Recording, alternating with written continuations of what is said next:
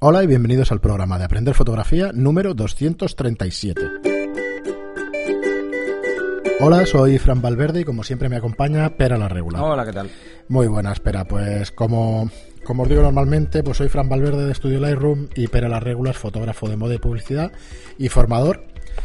Y ya sabéis que en los últimos 100 programas pues he dejado la coletilla de, formador con más de Sí, X los cursos, X alumnos. Y...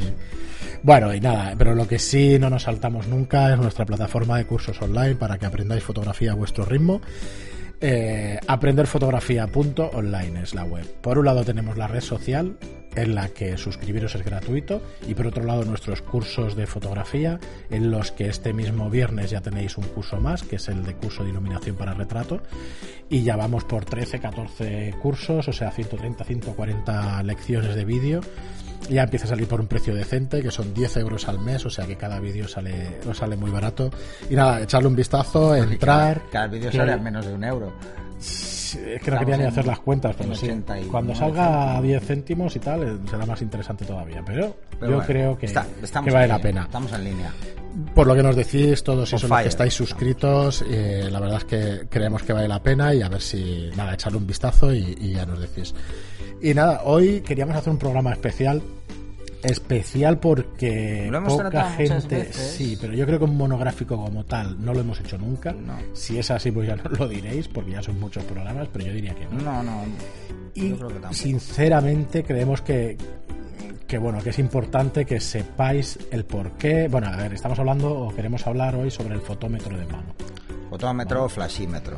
Efectivamente. No sé si se dice distinto por sitio No, geográfico no, lo que pasa, porque- no, lo que pasa es que eh, hay, hay que son solo fotómetros. Vale, entonces ahora no tienen flashímetro, pero Vale. todos los modernos, todos los digitales eh, son fotómetro y flashímetro.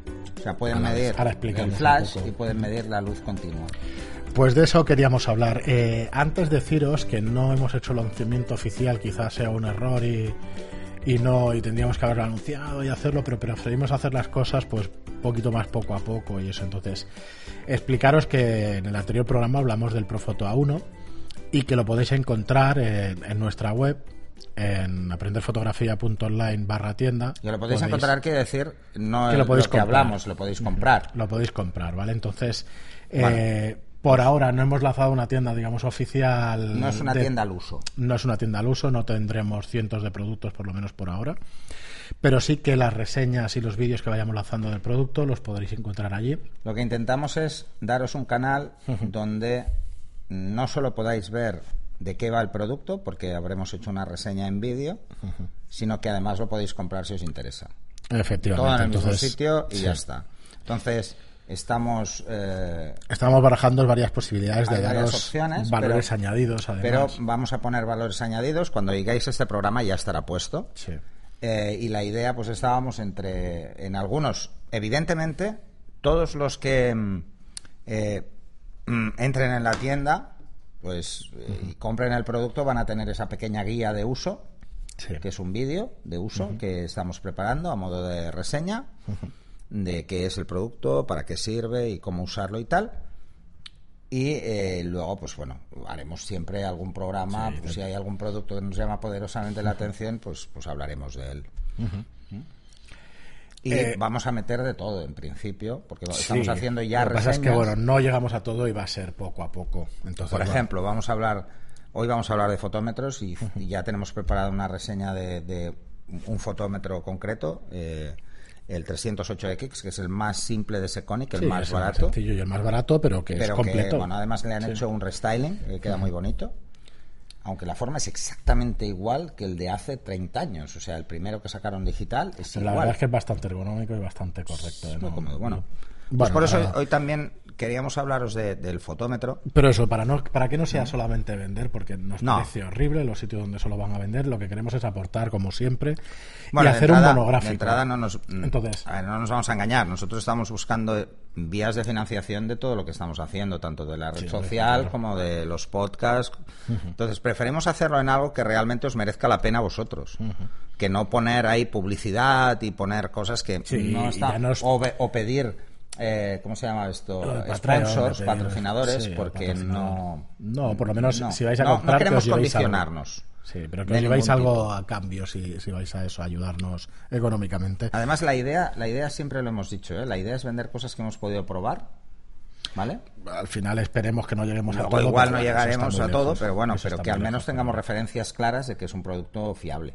Hombre, la marca de está clarísimo. Lo que es fácil es recomendar Profoto. Sí, Ah, no, Profoto es muy fácil de recomendar, igual que Seconic, igual que Linkrom. sí. Eh, Nikon, marcas Canon, conocidas, Nikon, Canon, Canon, y tal. Sony, todas De estas momento el tema de cámaras y objetivos no nos lo hemos planteado, de momento, pero sí accesorios que pensamos que, que os pueden ayudar mucho más eh, a ir ampliando eh, vuestro equipo.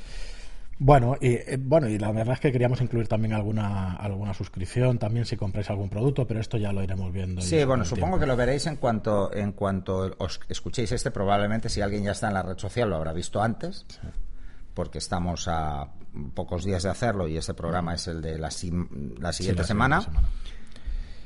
Pero la idea que estamos barajando es, pues, con productos superiores a un precio, pues dar, mm, pues igual un mes de cursos Sí, gratis. Si ya estás suscrito, ampliar tu suscripción un mes más. Si no estás suscrito, pues darte un mes, Sí. etcétera. Y cosas de este estilo que además pueden Bueno, ser que ya sabéis que, que parados no vamos a estar y que No. seguiremos, seguiremos haciendo cosas. Y nada, bueno, vamos para el tema que es... Hombre, eh, aunque empieza a ser frenético el tema ya, ¿eh? Bueno, de eso Vamos se trata un poco poco. así, ¿eh? A ver si Ah, nos, re- o sea, si cada nos es rentable decimos nos una cosa nueva, al final los Sí. vamos a agobiar.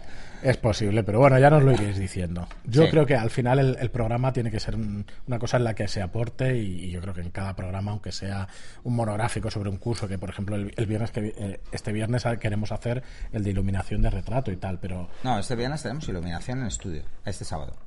No me Ah, refería vale, al podcast, al podcast del viernes y eso, pero que al final vamos a tocar temas que, que os van a servir, aunque no hagáis el curso, aunque no estéis suscritos. Ah, no, evidentemente. Eso os tiene que servir exactamente. Evidentemente. igual. O sea, el podcast tiene, tiene como objetivo el, el estar en contacto con vosotros sí, os intentar ayudar a todo el mundo a que entienda y, y Vale. pueda disfrutar de la fotografía. Y ya está, espera, que si no nos perdemos y nos, Ah, nos sí, lleva un montón de tiempo. de eh, el fotómetro de mano. Sí, pues a ver, mucha gente me pregunta, ¿es realmente útil esto del fotómetro de mano? ¿Realmente es algo tan necesario como, como para que me lo compre? Porque pensemos que el fotómetro más barato suele estar sobre digital, ¿eh? Suele estar sobre con flashímetro, unos 100 euros aproximadamente. ¿Es realmente importante? ¿Es necesario? A ver, yo os voy a lanzar varias cosas. Eh, al principio, cuando empiezas en la fotografía, quizá lo que más cuesta es entender cómo se comporta la luz. Porque nuestra cámara mide la luz reflejada y entonces sabemos que dependiendo del material y dependiendo del tono, si es más claro, si es más oscuro y tal, vamos a tener que compensar la medición que nos da. Esto de entrada parece muy complicado. De entrada, parece muy complicado. Luego se entiende que la luz se comporta de una forma estable y que tampoco es tan complicado, pero lleva un tiempo. El tiempo que se pierde en asimilar ese concepto es, puede ser más largo o más corto, pero existe.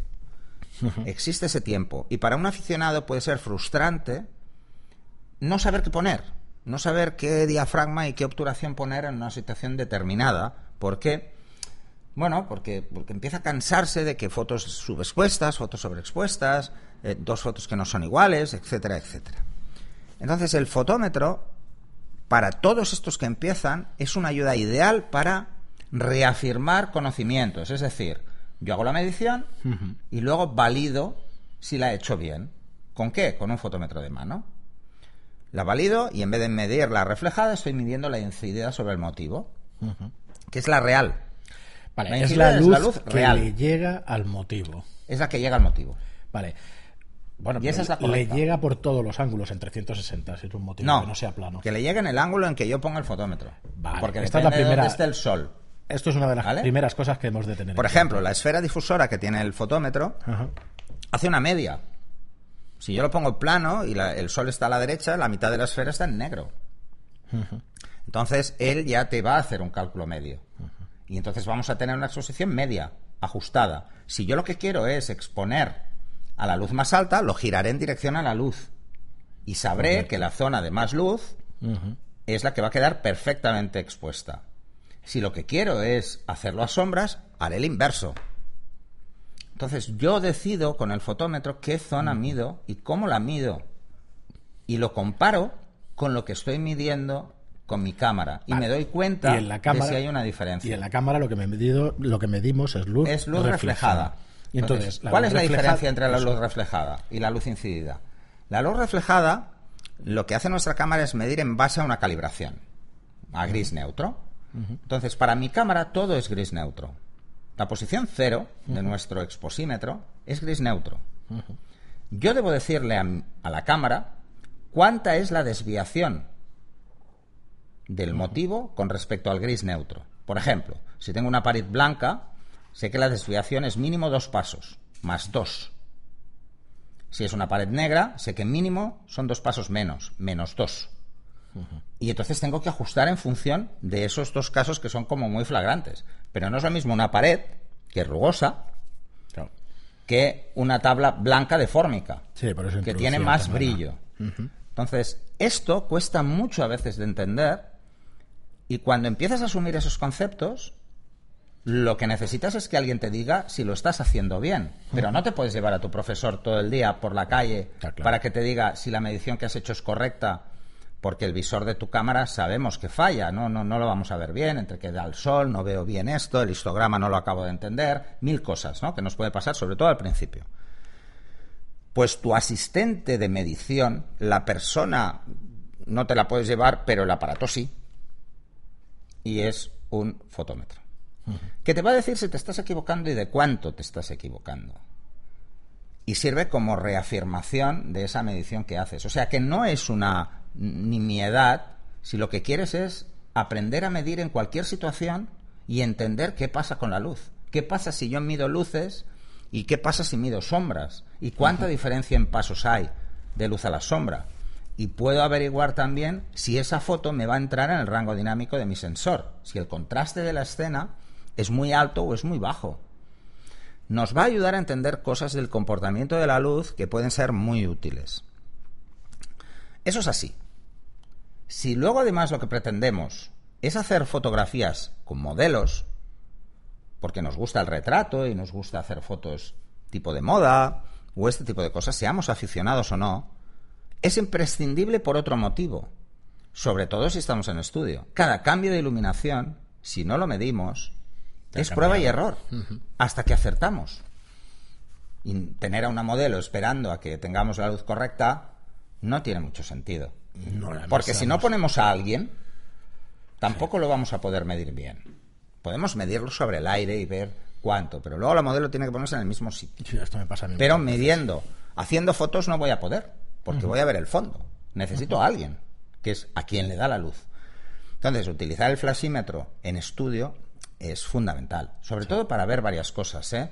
No solo para ver cuánta luz llega a la cara de la modelo, sino cuánta cae hasta la cintura, cuánta hay en el fondo, cuánta hay en el lado derecho, cuánta hay en el lado izquierdo. Con cuatro mediciones pierdo, con el fotómetro, pierdo apenas 10 segundos, 20 segundos. Si tuviera que hacer prueba y error, me podría pasar 5 minutos haciendo pruebas, hasta que sé exactamente cuánta luz llega. Esto hay dos componentes a tener en cuenta. Uno es el componente psicológico. La modelo, si empieza a hacer pruebas y error, va a empezar a pensar que no tengo ni puñetera idea Sí. de qué es esto del estudio. Eso es mínimo. Eso mínimo. mínimo, sí. El- lo segundo que va a pasar mal. es que me genere a mí inseguridad como fotógrafo el tener que probar tantas veces para conseguir un buen resultado. Con los años, con el tiempo, conociendo tu equipo, yo sé que Yo una el- potencia de- determinada en un flash, eh, Profoto, porque llevo años usándolo, llevo más de 10 años usándolos, con cada modelo sé qué potencia poner y a qué Sí, distancia ponerme. Un 6, pero- un 7, tal, sabes F8. Claro. tal, porque sabes la distancia, pero lo haces intuitivamente, no lo Sí, sabes. pero mido. Lo has hecho muchas veces. Pero mido. Porque. Y pese porque a es eso, importante. mido. Pero porque las décimas son importantes al final. Sí, porque lo que no quiero es tener que corregir todas las fotografías de forma diferente. Claro, cuando, es- cuando te chupas Todo el trabajo 200 que tú hagas en el estudio o en exteriores en cuanto a la medición y lo hagas mejor, eso que te ahorras en postproceso.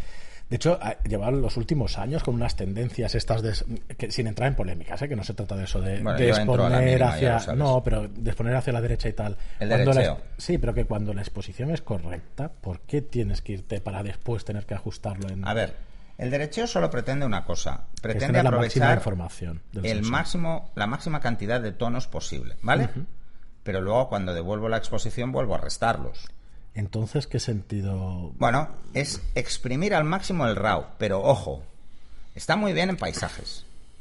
Que tengo todo el tiempo del mundo para ir probando hasta el límite y luego quedarme con la foto que mejor me vaya. Vale. Pero si tenemos a alguien delante, no. Si Claro, es que me buscamos el momento absurdo. decisivo, como decía Carter Sí. Bresson, no vamos a poder hacer un derecheo. Claro, claro, para empezar. Hacer un derecheo en retrato es extremadamente complejo. ¿Por qué?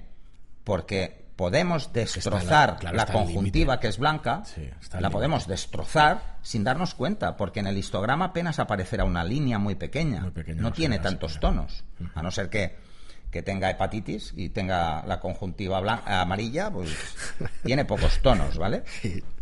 eh, o tenga los ojos absolutamente rojos llenos de venas. Si no es así, es una zona muy fácil que rompamos. Un ligero brillo en la frente no lo vamos a ver en el Vale, entonces, eh, es un aparato que nos sirve para medir esta luz y para saber exactamente qué poner en la cámara. Exacto. Sabemos medir. Entonces hemos dicho Pero además que... es tan tonto como decir, no, es que a mí me gustan las fotos ligeramente sobreexpuestas un tercio. Ajá. Pues yo me calibro mi fotómetro para que mida sobre un tercio. Y entonces me va a dar la medición teniendo en cuenta que a mí me gusta sobre un tercio. La medición, yo te lanzo preguntas, si no... Porque se eh, pueden calibrar, ¿eh? Es lo que te iba a decir, pero sí, pero te van a dar eh, un fotómetro y otro, igual que un sensor y otro. ¿Tiene diferencias? ¿Un fotómetro y otro? No, puede todas tener- las cámaras están alineadas, aunque haya desviaciones en el gris neutro, la apertura y el diafragma y el ISO Esto están sí cuadrados. Vale. A ver, vais a leer en muchos sitios que existen desviaciones en cuanto a ISO, que el ISO 100 de una cámara no es bien bien el ISO 100 de otra. Ajá. Vale, puede, igual pasaba en la película, una película de ISO 100, un fabricante, resulta que era 90 y la otra era 110. Ajá. Pero ¿qué pasa? El exposímetro, mm, en el caso de película, no lo sabía esto, que tú habías cambiado de película. Sí, sí, Pero en el caso de una cámara digital, el sensor y el fabricante lo sabe. Y esa desviación está corregida. O sea, lo que me dé un fotómetro lo que, en una cámara y en otra va a ser lo mismo. O sea que el si fotómetro sí es una medición exacta. Sí, es una medición de la luz incidida real. Si mi cámara tiene una ligera desviación, que puede pasar, lo que hago es en el fotómetro, calibro, en el fotómetro lo y ya calibro está. y ya está. Vale. Le digo al fotómetro, oye, mira, cuando midas, métele un tercio.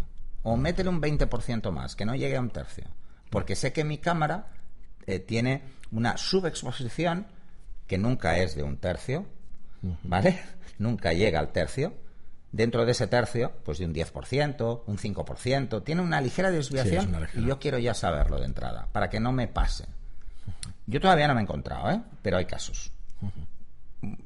Aunque yo debería decir, bueno, cuando lo vea me lo creeré, pero casos tan, ex- tan visibles como que, que- que el, el fotómetro no, no esté dentro del rango, ostras, no me he encontrado, ¿vale? No me he encontrado desviaciones por encima del 10%.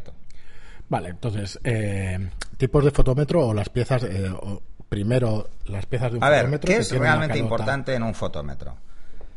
Eh, de entrada, un fotómetro, lo más importante y lo que más hay que cuidar es la esfera difusora. Hay que evitar que la esfera difusora se raye o tenga manchas. Y si se raya o se agrieta o cualquier cosa por un impacto o un golpe, hay que cambiarla. Pero es una pieza Sí, seguro que se cambia y- y, te dan otra y bueno no no es no es muy cara a veces cuesta conseguir el recambio pero no es muy cara. Luego que que el display sea lo suficientemente grande y que funcione bien a contraluz. Vale. o sea que veamos siempre la información que hay. La mayoría eh, están bastante bien retroiluminados y son de cuarzo líquido así que son fáciles de leer porque hay bastante contraste. Veréis que hay modelos nuevos que son pantallas tipo móvil, eh, que son muy virgueros, pero que gastan muchísima pila. O sea, eso también.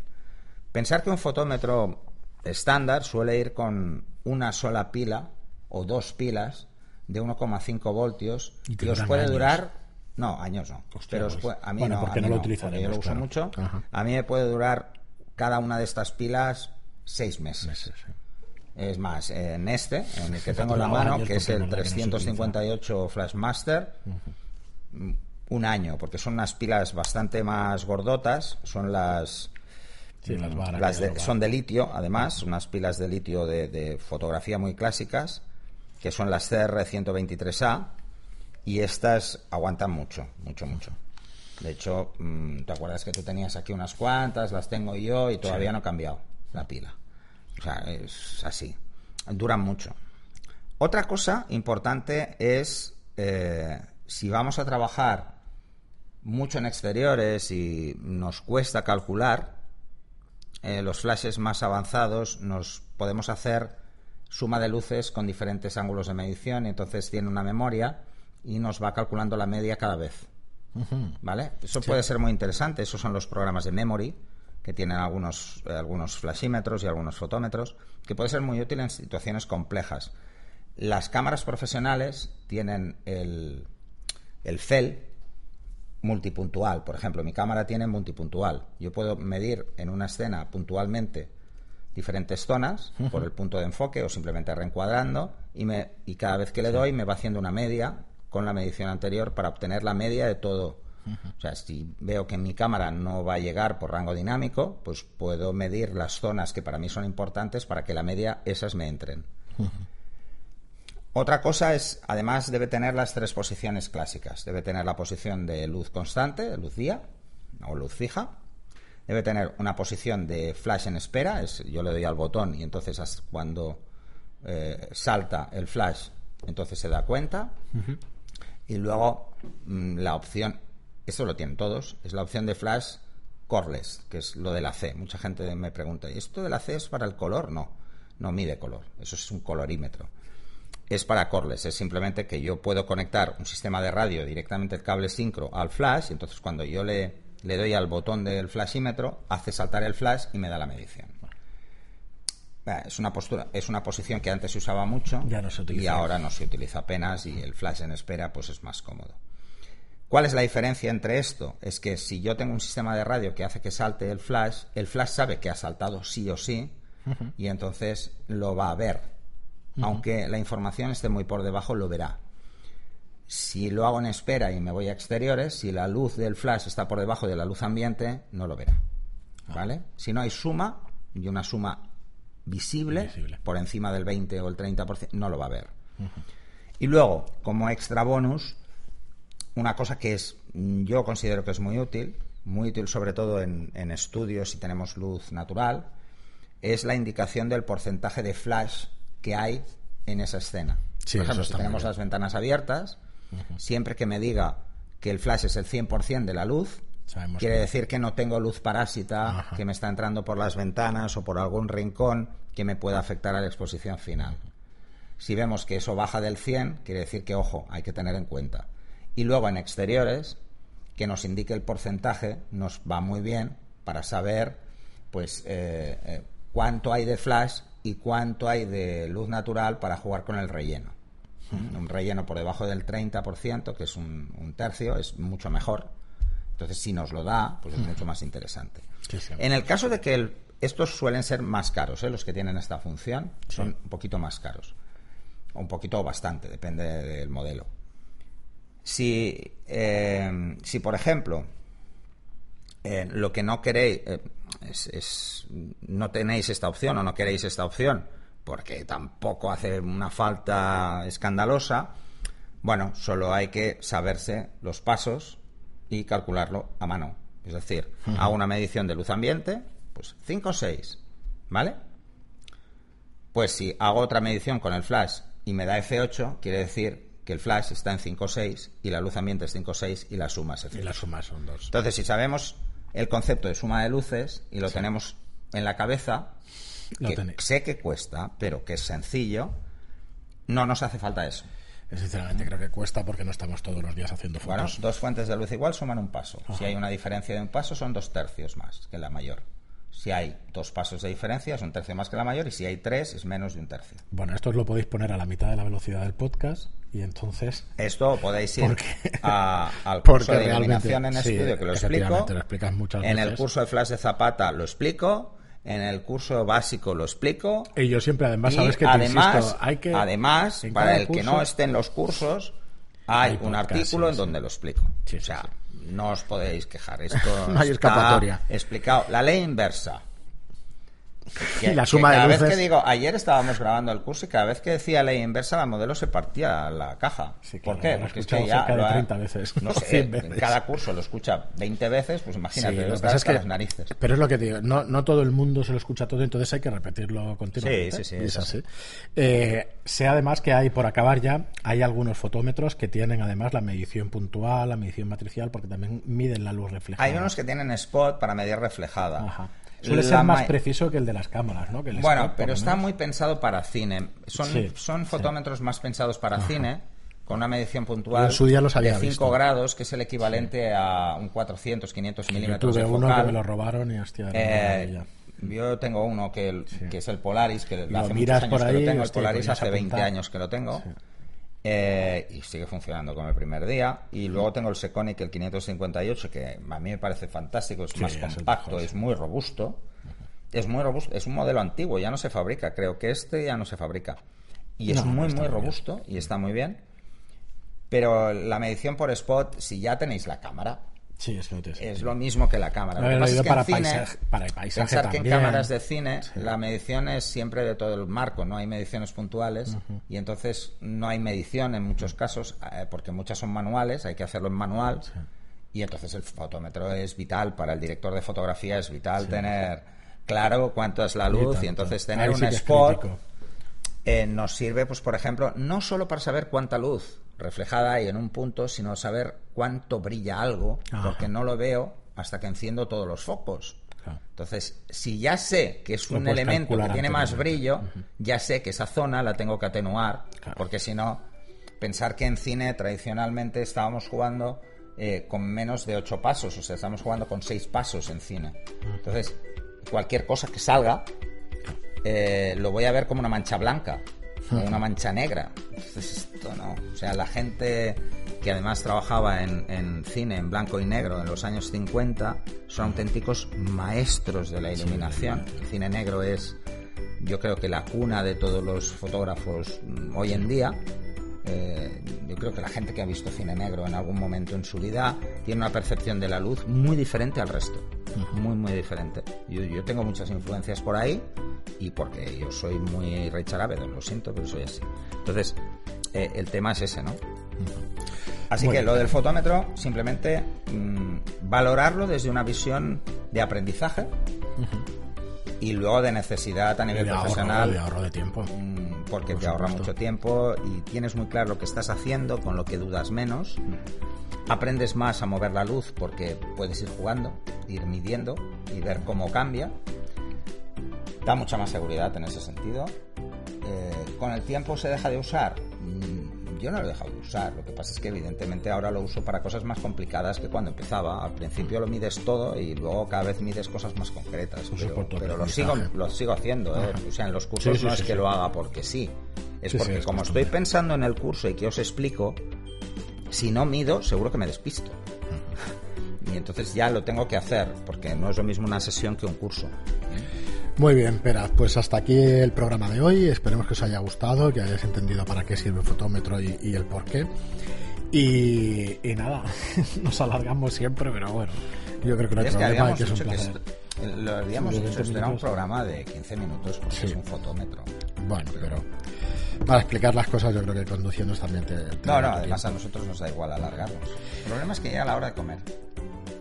Muy bien, pues hasta aquí el programa como siempre, que sabéis que os lo digo, si os gusta el contenido y queréis ayudarnos en, en la labor de difusión del programa, eh, sabéis que estamos en iTunes y, y en, i, y en iBox, entonces en iBox nos va muy bien que nos hagáis un, un me gusta y un comentario y en iTunes una reseña de 5 estrellas es lo que más nos puede ayudar. Muchísimas gracias por estar ahí y hasta el siguiente programa. Hasta el siguiente.